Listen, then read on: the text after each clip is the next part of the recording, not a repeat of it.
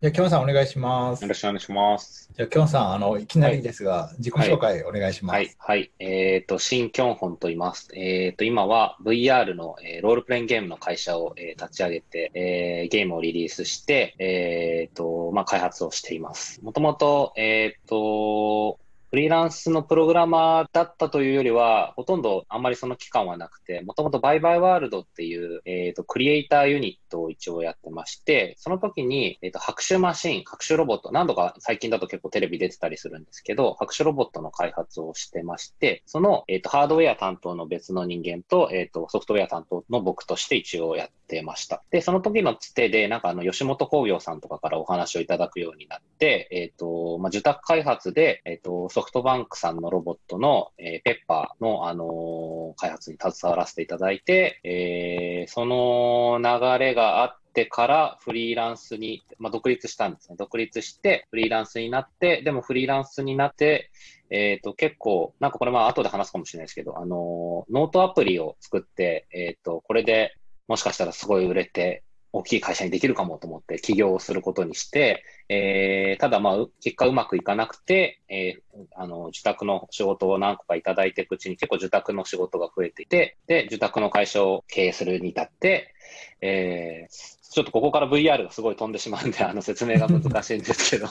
あの、ま、いろいろやろう、やりたいことはあって、何かしら作っていたいなっていうのの中で VR をたまたま手が、あの、手をつけたことがきっかけで、あの、結構面白かったので、そのまま、あの、作り続けていたらゲームが完成して、で、会社にしようっていうところまで行きましたという感じで、今 VR の会社で開発者をやってます。はい。はい、ありがとうございますす。いません。取り留めなくてません。、いやいや、はいとんでもない。あの、で、あの、僕がまあ、なんできょんさんに今回のゲストで来てもらったかっていうと、結構その、えーものづくりをするようなクリエイターユニットみたいなとこから、で、フリーランスエンジニア時代は割とむしろ好んで、こう、もうちょっとお堅い方の、なんか割とメディアアートっぽい案件よりはどっちかというと、硬いシステムを作るような案件の方を好んではい。やっている印象で、それもギャップも面白いなと思いつつ、そしたら今度起業して、で、人を入れて、まあ、フリーランスやる人って自分で手を動かすのが好きなうん。人が多いイメージですけど、でももうちゃんと人入れてどんどん任せる方向でスケールさせていって、って思えば VR アプリケーションを作り始めて、はい。ゲームを作って、まあ、っていう感じで、その、どんどんこう、興味ドリブンで、あの、新しいところに開拓していってるのが面白いなと、ずっと見てて思っていて。で、まあ、一方で僕はあの、iOS でずっとフリーランス的に一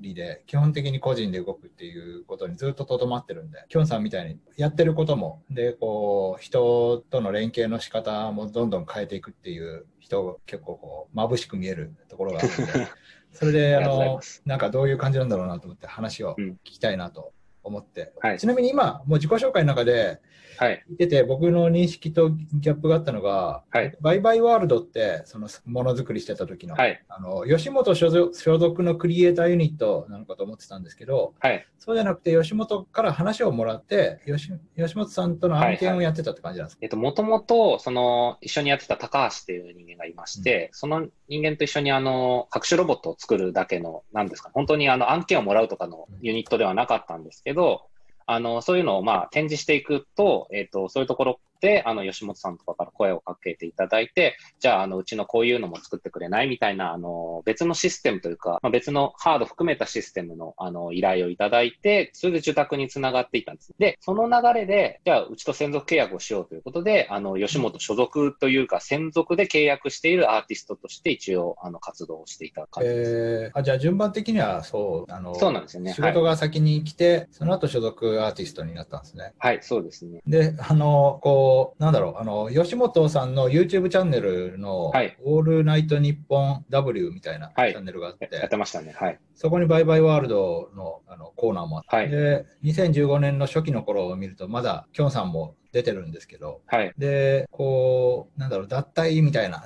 回もなく。急にいなくなってるんですけど、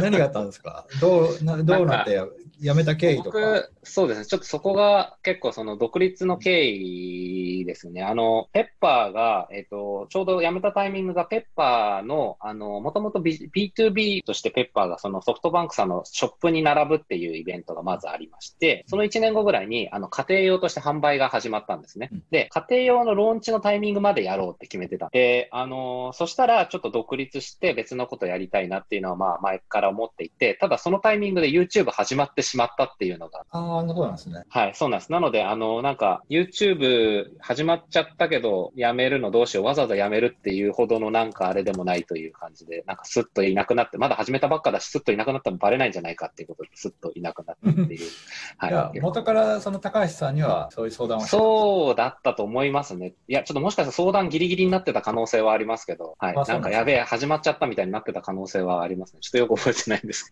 ああ、はい、そうなんですね。なんでそんなに独立した、はい、しようと思ってたんですか、元から。そうです。なんか、あの、エンタメ系の仕事だからっていうわけではないかもしれないですけど、結構そのペッパーのお仕事とかって、あのなんですかね、ロボットなんでハードと絡んでくる関係性か、あの、あんまりその、ウェブ系の最新技術を追っかけるみたいな感じではなかったんですよね。で、あの、新しいフレームワークがバンバン出てきて、なんかキャッチアップしたいなっていう気持ちは高まっていったんですけど、結構その、もともと組み込まれていたシステムの上で、ライブラリとかも選定しなきゃいけなかったりとかっていうところで、なんだか窮屈さを感じていたりとかっていうのもあったり、あとは、そのペッパーのプロジェクトの本当に初期から入っていたので、だんだん、えっ、ー、と、なんか部下じゃないですけど、一緒にやっていく人が、あの、僕の下についてくるようにしまって、だいたい一日の大半をエクセルをいじってるっていう感じになってしまったのも結構、なんかその自分の中でのやりたいこととのギャップの、あのとしてはちょっと大きかったなと思ってて、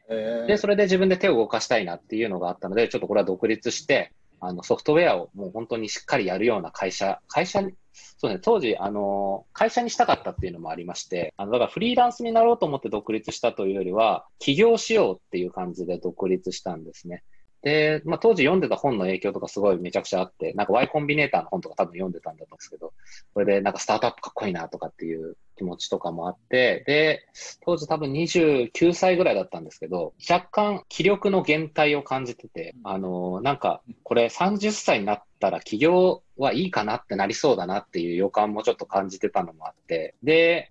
あの、将来、あ起業したかったなってなりたくないなっていうのもあったので、もうこのタイミングで行くしかないと思って、そのペッパーの B2C ローンチのタイミングで、えっ、ー、と、ちょっと脱退させていただいて、で、新しく会社を起こすっていう感じですね。なるほど。面白いですね。はい、あの、ちなみにあの、その、ペッパープロジェクトが大きくなって、その、プロ、ま、なんだろう、その、マネジメント的なエクセルいじる作業が多くなって、はい、もっと自分で手を動かして、最新技術を追いかけてやりたかったっていうところで、はい、あの、でも、結構その、吉本さんとアーティスト契約している、はい、ユニットみたいなとこでは、結構そのさ自分で作家性を出して、うん、あの、ものを作っていけるっていう可能性はあって、はい、で、まあ、ペッパープロジェクトを単純にその、ある程度そのユニットとして縮小して、関わり方を縮小していって、うん、その、まあ、アーティストユニットとして、もうちょっとこう、あの、えっ、ー、と、尖らせて、活動を尖らせていくっていう方向性も、まあ、あったじゃあったの、うん、じゃあ、てか僕からすると、その、吉本所属のアーティストユニットってめちゃくちゃ面白そうじゃんって思うわけですよね。うんうん、そうですよね。もうなんか、いや、自分で考えたものを手を動かして作って、それをこう自分の姿、形出して発表してっていう。まあなんかあの、藤原まりなさんとかそういう感じで。はいはい、そうですね。で、なんかなんだろう、その、ただ自分でやりたいことをやることのめちゃくちゃと一番尖ってる立ち位置みたいなところで、うん、なんかそっちの可能性はあんまり感じなかったんですか？うん。いや今思えば本当にその通りで、なんか若気の至りというか、なんですかね、なんか独立したかったみたいな気持ちも結構、あ、あのー、感情として動いてしまったなっていうのはあります。なんかもう一切のしがらみを一回ゼロにしてから、もう一回リスタートしてみたいっていう、なんか、あのー、今だったら多分絶対独立しないで、あの、ペッパーのお仕事を受けながら、そのお金をうまく回しながら多分 VR のゲームを作ってると思うんですけど、あの、当時はそういうなんか感じではなくて、もうゼロからやって、それでまた、なんですかね、うまくいって、もうすごいうまくいく人生を想像しながらやめていきます。いや、わかりますよ。でもその、あの、一旦やめた方が、一旦もうやめたいっていう感じはわかります、はい。今のことをちょこちょこと、これをやめて、これでちょっとここで交渉しながら、こういう方向に持っていってよりは、やめて、スタートした方が楽っていうのはわかるし、あの、まあ楽っていうか大変ですけど、そっちの、そうしたいっていう気持ちはわかるし、もう、こう、それで企業への気持ちがムクムクと湧いてしまったら、もう止められないっていう感じも、うん。まあ、わかります。ね僕は起業したことはないけど、うんなるほど。そこはわかりました。うんで、フリーランスになって、でもまあ、もともと企業前提でフリーランスやって、はい。まあ、じゃあフリーランス自体はもう、あの、なんか、そのフリーランス案件は一応食いつないで技術をまあ磨くためのはいことって感じで、基本的にはその企業のネタを探しながら活動してるって感じだったんですか？えっとですね、もともと、その、なんかそのピースノートっていうノートアプリをリリースして、で、その名前で会社を起こしてるんですけど、あのー吉本辞めたぐらいの時にもこれを作ろうって決めて走り始めたんですね。で、まあこのちょっとあの、なんですかね、まあいろんなノートアプリがある中でノート突っ込んでいくかみたいなところはあるんですけど、あの、当時僕の中ではその1行でノートが取れるノートアプリがどうしても欲しくて、それを作りたくて仕方がないっていう気持ちが勝ってしまって、それで1年間ぐらいかけてそのノートアプリを iOS で作って、まあリリースしたっていうのが先にありまして、そこでちょうどお金が尽きてしまったんですね。1年間何もしないでいたっていうところで。そこで、あの、フリーランスとしての受託を始めて、あの、なので順番としては、先に起業してからフリーランスっぽい感じでお仕事を会社として一人、一人会社として受けていたっていうのがさっき、はい、順番としてはあります。ああ、確かに。そのピースノートを作ってる頃に会いましたよね。そう、そうなんです、そうなんです。そのあの頃はまはだ仕事してなかったんですね。あの頃はフラフラしてましたね。ただ、ノートを作るか、はい、なんか、すみさんとかと会うような、あの、ハッカーパラダイスですね、とかにそうですね。参加したり、ハッカはい。ーパラダイス。2015年ですね。そうですね。はい。あ、でも本当そうですね。あの、こう、さっき YouTube 見てて、あの、バイバイワールドの YouTube に2015年の前半まで出てたから、だからそんなに時間経ってない頃にあったんですね。そうですね。で、あの頃結構、あのー本当にロボットの、えっ、と、そのペッパーの中で動かしてるプログラムと、その iOS のプログラミングって全然違ったので、結構キャッチアップを大変だなって思いながら iOS をやっていて、それでまあ、堤さんはまあ iOS の重鎮としておられたので、ちょっとお話聞いてみたいなというか、はい。あの、登壇を聞きに行って、ハッカーパラダイス悩行きたいんですけど、悩んでるんですよねって言ったら、行ったらいいじゃないですか、みたいな言ってて、あ、そうですね、というか参加したっていう経緯です。ちょうど日本に来てた時ですよね。はい。うん。とちなみにそのピースノートは1行でノートを書けるアプリだったんですか？そうですね。あのーなんか、まあ、あのーまあ、有名どころなんであれです。エバーノートとかだと、やっぱノートを立ち上げてから、ノートを作成して、で、タイトルにまずカーソルが入ってんだか入ってないんだかって状態で、うんまあ、カーソルをタップして、で、ようやく書き始められて、タイトル書いたか書いてないかの後で、本文を書き始めなきゃいけなくて、うんで、ようやく保存みたいな流れなんですけど、もうノノート立ち上げた瞬間から、その、とかタイトルとか別にいらないから、もう本文にカーソルがあっててほしかった。うんで、それで、あの、書き始めて、で、改行ボタンがもう保存でいいわと思ってて、それで改行ボタンを保存にして、保存で、もうこれで終わりっていうのを繰り返して、その小さいなんか、あの、ノートを、あのあなんかツイッター的に使えるようなノートアプリみたいなところを作りたかった。えさっき 1, 1秒でって言ったんですか ?1 行で。あ一行、行ですね。一行行ですよだから、はい、はい改行はいらないっていう。はいはいはいはい。そうなんですね。えーいや、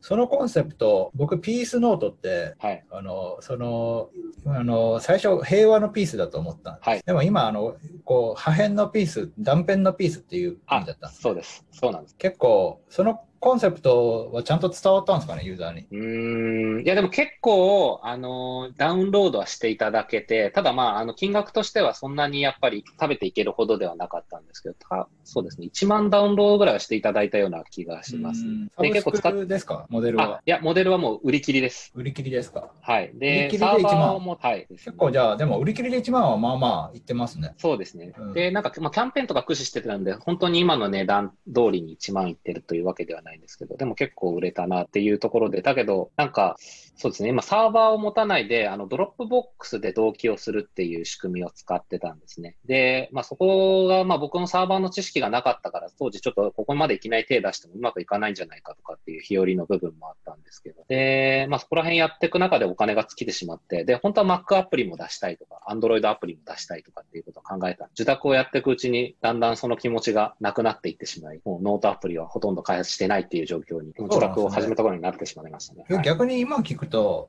ありですけどね。あの、その、当時僕見てたけど、あんまりピンときてなかった。はい。はい。でも、今聞くと、コンセプトがスッと入ってきて、うん、結構いいんじゃないと思ったんですけど、うんまあ本当にその起動速度とかもめちゃくちゃこだわ,、こだわって、はいで、まあ、カーソルが合うとか、まあ、その開業ボタンが保存になってるとか、そういうとこって結構伝わりにくいから、なんかそれをどう伝えるかの勝負にすごい、うんまあ、マーケティングとかになってくるのかなと思うんですけど。確かに。まあ、そういうところに力入れて、あと、なんだろう、その保存とかは、もしかしたら他のノートアプリに乗っかった方がいいのかなとか、うそんのだからそこでテキストを作って、それで他のあのメモアプリに差し込めるみたいな、あとあ、でもその通りですね。うん、なんかまあだからプラットフォームとしての弱さはまあ大きいところに小判ザメ作戦で。でもまあそのコンセプト自体は僕はすごい賛同する。なんかそのハンズフリーでも起動するとかね、今だったら。ああ、確かに。うん、ハンズフリーでピッパーっと言って、まあ後からあの。直せるとか。うん、なんかそれ結構は、、未だになんか使っていただいてたりとかもするみたいで、なんかあの、たまにコメントがアップストアについてたりして、なんかありがたいなと思うんですよね。だから、も ただう完全に終わった話になってるじゃないいや、え本当にもうなないんですか、その熱量は？そこのコンセ3、4プトに対して年前ぐらいにもう更新してないんですよね。だから、なかなかちょっともう今、なんでそんな、X コードプロジェクトを広開くのも怖いか。うーん。なんか当時僕、業務効率化にめちゃくちゃハマってたっていうのが結構そのノートアプリを作りたいっていうのも、うん。あの、モチベーションにあったんですけど、うんなんか、いろいろやっていくと結局もう、あの、それこそ Excel じゃないもので何か管理したいっていう気持ちが結構強かったんですよね。でなんだかんだやっぱ Excel に落ち着いてしまうっていう状況からなんとなく脱出したいなっていうふうに思ってたんですけど、やっぱ、うん、なんか数年やっていくとまた Excel でやっ管理してますね、大体なんかしら。あ はいあ、つい、つい、結局エクセルの引力に負けちゃったんですね。負けてそうなんです。だからもう Excel でいいじゃんっていうふうになってしまっています。で、まあ僕、あのノートアプリ自体は未だに僕自分で使ってはいるんですけど、うんなんかそこと MacOS との連動とか、あの、そこまでやり出すと結構もうメンテナンスをし続けなきゃいけないので、なんかあの別のことがやれなくなっちゃうなっていうのが大きくてやれてないですけど、本当に今別にやりたいことがなかったら全然作り続けてるとは思う。いや、それで、こう、次の話にも関係してくるんですけど、まあ、あの、キャンさんは、それで、まあ、会社作って、で、まあ、受託、さっき、まあ、知らなかったけど、その、えっ、と、なんだろう、まあ、ピースノートやっていくつもりで会社にしたけど、お金がないから自宅やり始めてっていうはい話で。で、まあ、僕が当時印象的だったのは、もう最初からその、人を入れて、で、まあ、ある程度、その、勉、その時はまだ技術的には勉強フェーズの人を入れて、教えながら、えっと、仕事を任せていって、育ててっていう感じで。で、でももう、その2、3年後に、最近どうですかって言ったら、もうなんか人が増えてて、ほとんど、キョンさんが受託のところには入らなくても会社が回るみたいな。で、当時勉強だった、勉強中だった人はもうすっかり立派なエンジニアになって、うんむしろ教えていて、みたいな感じで、それすごいな、という話をすごいなと思って。で、それで今何が言いたいかというと、それでもうそういうふうにある程度回る、その自宅開発も回ってて、で、人も育ってて、そしたらまさに今こそピースノートをその人たちで作れるじゃないですかって思ったんですけど、そそのリソースはないって感じなんですか、うーん、そうですね。なんかピースノートを続けるっていうところ自体は、あの、やりたさはちょっとはあって、ただ、なんかその、やっぱ収益性の問題で、そこにリソースを避けるほど儲かってはいないっていう状態ですね。そっか。なので、あの、ピースノートをずっと続けていたとして、その、例えばその、なんですかね、ベンチャーキャピタルとかからお金を入れないでスケールさせられるのかっていうと、結構難しいんじゃないかなって僕が、あの、ビジネス的に諦めてしまってるところはあります。だから、趣味として、あの、こういうノートアプリがあったら世の中が少し良くなるよねと思いながら作っている分にはいいと思うんですけど、わかる。これで自分のあの開発費をペイしながらずっと続けていくほど儲かるってなると結構そのビジネスモデルとしてしっかりサブスクリプションであの月額を取ってっていうようなやり方を取っていくほど使う人は出ないんじゃないかなっていう諦めがあります。なので、ちょっと難しさが、はい。サブスクで、あ今買い切りいくらですか？今買い切り200円ですね。200円ですか？サブスクで月100円にして、はい。あの、まあ、順調に賛同者が出てきて、はいあの、まあ、1万人がサブスクしてくれたとして、これなんかこの話に、まあ、僕は個人的に興味あるから、もうはい YouTube の聞いてくれる人を無視して、はい。この話で長引いちゃいますけど、はいあの、まあ、100万、1万人で100円払ってくれたら、まあ、100万円じゃないですか、月。はい。で、あの、そのコンセプトはあくまで最小限の、その、はいまあ、ノートをさっと取れるというところで、他の便利な機能は他のノートアプリとか、うんえー、とほそのドロップボックスみたいな保存できるところに依存して、えーまあ、本当にさっとメモ取る入り口だけをやると。で、そこをメンテするだけっていう感じだったら、あの成立するんじゃないですか。確かにそうですね。いや、ただ、サブスク1万人って結構ハードル高いかなっていうところ。あまあ、最終的にはですよ。でも、はいじゃあ、100でも1000人でも10万円で、えっと、うんうん月に1、2日だったら、まあそうですね。いや、確かに。ある程度出来上がってしまえば、あの月に1、2日もかかんないんじゃないですか。うん、確かに。そうですね。いや、確かにメンテナンスするだけだったらそんなにかかんないから、それこそ月100万もいらないぐらいで、うんあの、運営自体はできる。うーん、そうですね。いや、確かにやって、うーん、うーん、すいません。ちょっと多分、受託開発より儲かんないっていうのが多分一番大きいんじゃないかなって思います。まあそうなんですよ。いや、はいで僕がなんでここに執着してるかっていうと、はい僕も同じジレンマを抱えてるんですよ。はいあの昔から作ってきたアプリとかあって、で、まあそこそこ喜んでもらえて、もうずっと更新してなくて、iOS11 で64ビット化が、はいはい。あのそ対応してないやつがストアから追い出され、あ、インストールできなくなって、で、もう、その I- iOS11 どころかもっと、あの、もう、なんだろう、2014年ぐらいから更新してなかったりとかするから、もうもっともっと昔から更新してなくて、でも、えっと、未だにその、あのアプリは良かったなみたいな投稿とうんか見かけたりとかして、直したさはあるけど、でもまあ、どう考えても、あの、見合わん、そのコストに見合わないから、はいけど、作りたいんですよ。で、やりたいんですけど、まあ、ついなんかあの、えっ、と、なんだろう、まあ、そうそう、稼ぎ的に効率があまりにも悪いんで、あの、なんかそんなことやってていいのかなと思って、ちょっとはい。敬遠してしまう自分がいて、でも、うん作りたいものを作らない自分、なんだろう、その、稼ぎを気にして作りたいものを作らないのもなっていうところにジレンマがあって、そうそうそうそう、まあ、わかる、わかりますよ。はい。で、多分なんかこれ、あんまりその、せ使っていただいてる人がもし聞いていたらって思って、あんまりちょっと言いづらいんですけど、多分もう作りたくないんですね、優先順位的に。うん。あの、もっとやりたいことが 多分上にスタックされてしまってるんで、届かない。あーわじゃあ、そっか、もうでもそういうふうにいっぱいあるんですね。こうその稼げる自宅以外に、まあ、VR のはいやつとかいっぱいもう急にどんどん上に溜まってて、はい。だから、まあ本当にいつかやりたさはあるけど、多分死ぬまでそこのスタックまで到達しないだろうなっていうイメージ、なるほどね。はい。わかりました。はい。わかりました。はい。その気持ちもよくわかります。じゃあ、そうだな。その企業ので、そうだな。それで、今会社何人ぐらいになったんですか？その、今、そうですね。えっ、と、12人ですかね。僕入れて12人。すごいんですよ。12結構増えまし人大きいですね。た。はいち。なみにそれは VR、RPG 会社とは別ですよね？別ですね。別別であって、はい。えー、12人が、12基本的には自宅開発を事業としてそうですね。はい。で、きょんさんは、なんかもう開発はやってないですよね、そこでは。えっ、と、いや、たまにちょっと忙しくなったらやることもあるんですけど、その一人月みたいな感じでお受けすることはなくなりましたね。うん。はい。で仕事を取ってくるとこももう別の人が動いてるんですか？いや、仕事取ってくるのは僕ですね。あの、取ってくるってほどなんか必要ないというか、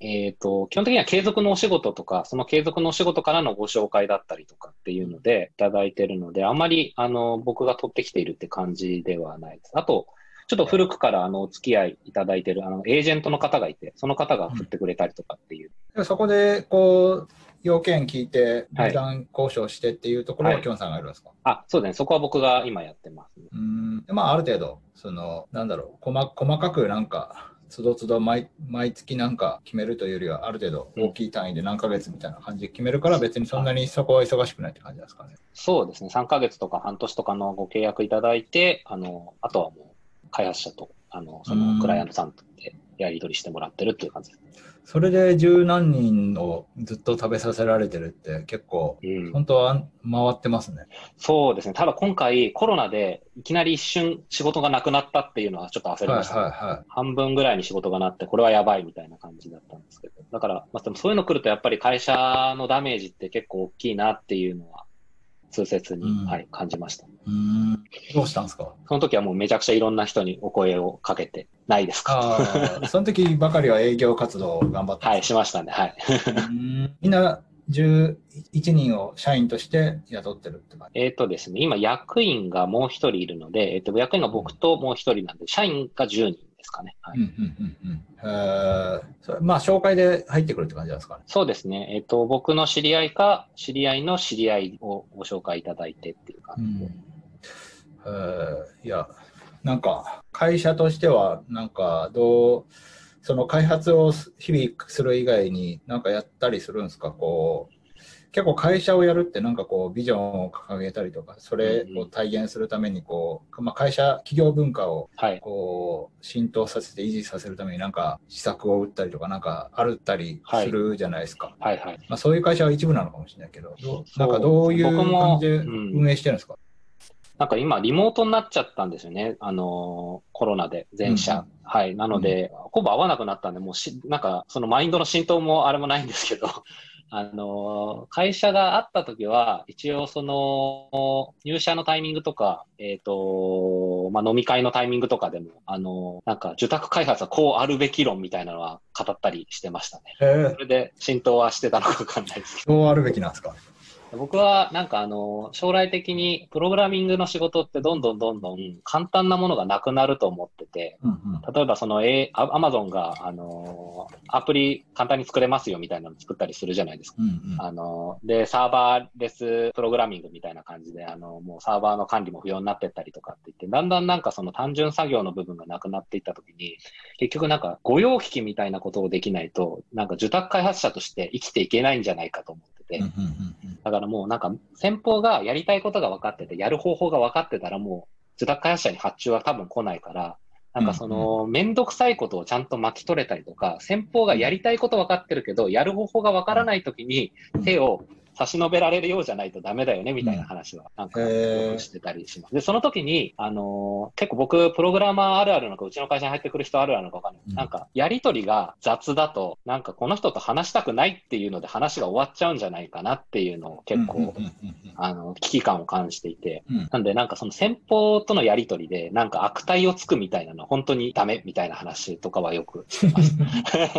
いや結構やっぱり、あの、コードレビューとかで辛かったりすると、なんかやりとりが雑になってったりっていうのは結構はい見るのはいはいはいで、はい。だから、はい、なんかもう先方も結構ぶっきらぼうに投げてきたりとかしたときに、こっちもぶっきらぼうに返すのは、でもこっちはやっぱお仕事いただいてる身なので、ちゃんと返しましょうねっていう話とかは。わかる、はい。なんかあの実装してると一番詳しくなるじゃないですか結局実装してる人が。はいはい。紙に。でえー、とその上でこう要求出す人とかはどうしてもはいその解像度的には荒くなるから、うんうんで実装してる人から見るとあの何言ってんだよみたいな、はい思ったりするシーンもあってそうですね。で,、えーでまああのそう実装してる人がたまに一番偉いかのようなあのうん。こうまあそうそうおっしゃるようにこうちょっと高圧的になってしまったりとか、はいあのまあ、言い方が雑だったり時には乱暴だったりすることも散,、散見されるはい。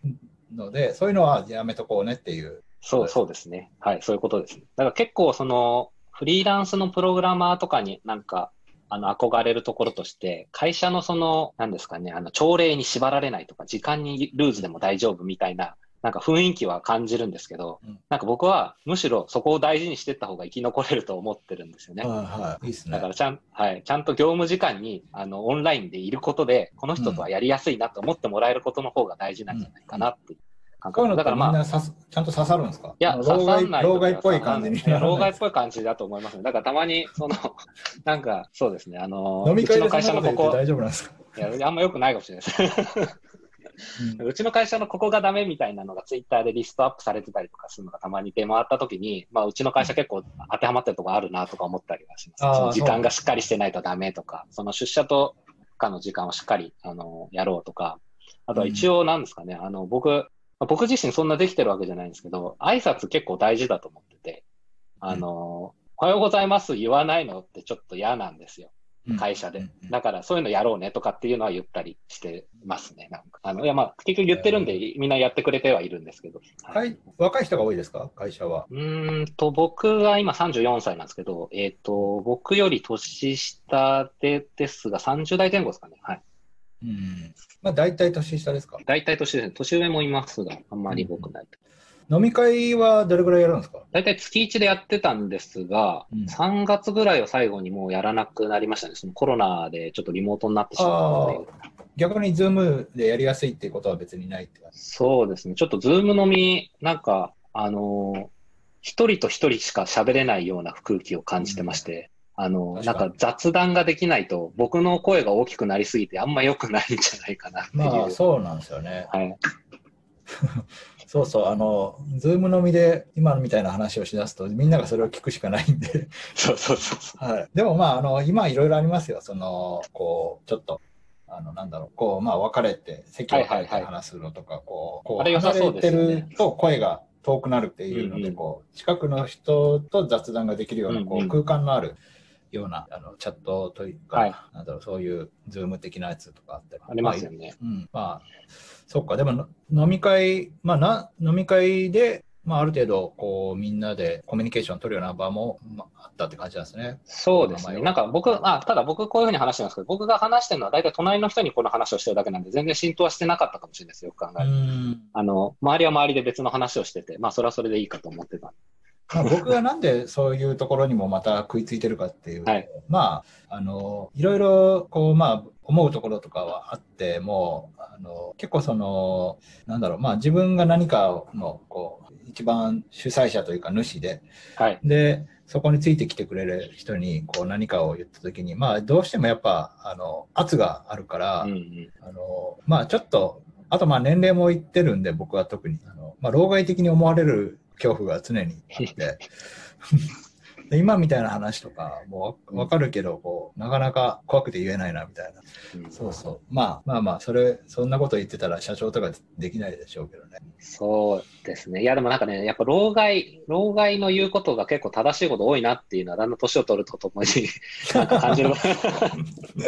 まあまあ、それはそうですけどね。はい、そうなんですよね。だから礼儀は大事とかっていうのはもうまさしくだなとかっていうまあそう感ですね。じはいいや、大事ですよ。挨拶大事ですよ。うんうん、はい、わかりますよ。そうか。いや、でも、すごいですね。10, 10人を支えてるのは。いや、でも、なんか全然むしろ支えてもらえてる感じですね。なんか最初の頃、その会社にしてっていうタイミングで、あの、受託をやっていこうと思った時に、一人で受ける時になんか別の仕事が入ってきた時に、なんかその週2、3の仕事っていうのが、まあ来なかったんですよ、別に。うん。なので、週5の仕事が何件か来るみたいな状態だったので、うんなんかこれをお断りして縁が切れるのもったいないなっていうところで、社員をちゃんと入れて、その仕事もお断りしないで受けていきたいなっていうのが根本にあったんですね。うんで、それでまあそのお仕事がつながっていって、えっ、と、ってなると、最終的にその、あの僕がその、なんですかね、あの、クライアントさんとのやりとりだけに集中できたりとか、えっ、と、その仕事を、まあ、あの、勝手にこなしてくれて、もうクライアントさんとのやりとりすら発生しなくなったりとかすると、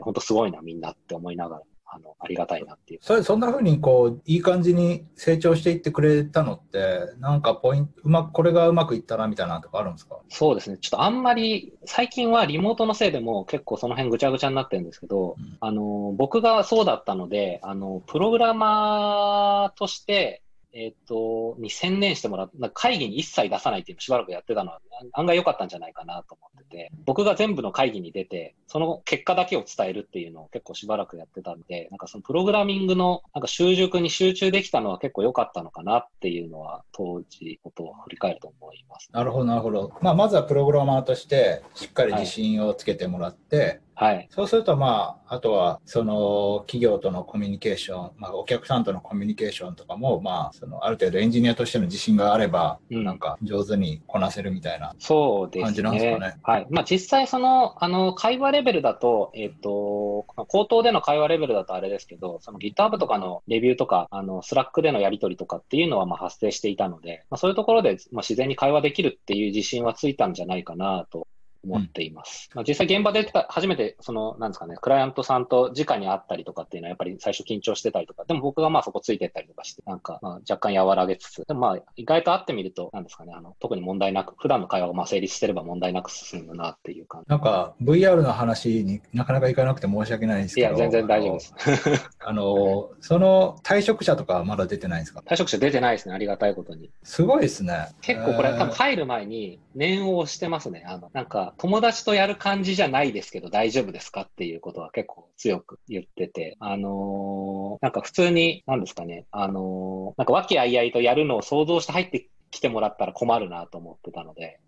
最初から僕がもうトップダウンじゃないですけど、もうクライアントさんの言うことを、もう本当に僕が多分代弁してるだけみたいな形で伝えていくっていうスタンスで、あの、クライアントさんの要望を叶えていくみたいな感じで、みんなの側に立たないみたいな感じなんですけど、あの、それを最初から伝えたんで、それで入ってきてくれる人だけが入ってきてくれてるっていうのは、フィルタリングはされてなんで入るんですか？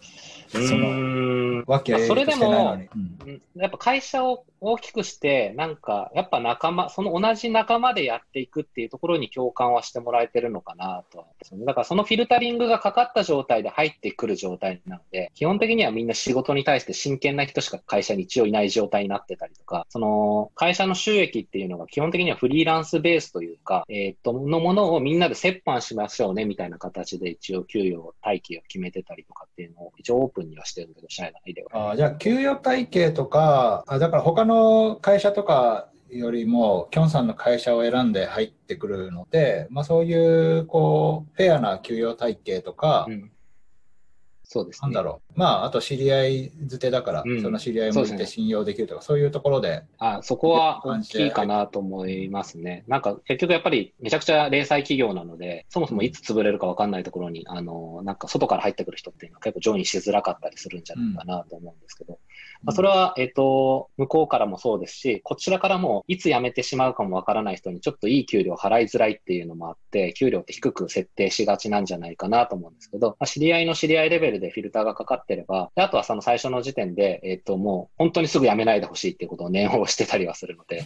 あのえー新しいー、ね用コストは低いかもしれないです。はい。その形って。その、それってこう、収益に応じて給料が変わるってことですか？あ、いや、でも実際はそうならないようにっていうところで考えてて、あのー収益に応じて、そのぐらつかないために会社に留保を貯めようねっていう考え方。うんだから今回のコロナみたいなのが起きたとしても、あの、フリーランスだったらもう貯金してなかったらアウトじゃないですか。うんだけど、あの、会社全体で誰かが仕事が回ってれば、一応その金を薄く広げれば、全員の食いっぱぐれることはないようにっていうのをお話としてはありまして。でそれプラス、はい。はい。あ、それプラス、あの、日々の、あの、余剰資金っていうのはちゃんと会社に貯めていこうっていう。そういう設計って、もう設立の時にしたんですかその、ある程度、こう、まあ、これぐらいの人数いたらこれぐらいが、まあ、まあ、何パーセントぐらい稼働してたら常にこれぐらい入ってきて、で、このぐらい留保すると、まあ、みんなに安定してこれぐらい渡せて、で、まあ、もうちょっと増えたらどうなってみたいな、こう、設計を最初からしてたのか、なんとなくやりながら調整していったのか、どういう感じなんあですか最初からしてましたね。で、ただ、うんえっと、なんか結局、留保の量って、あの、社員を入れるタイミングで調整できるんで、あの、社員をずっと入れなければ、留保ってある程度溜まり続けるの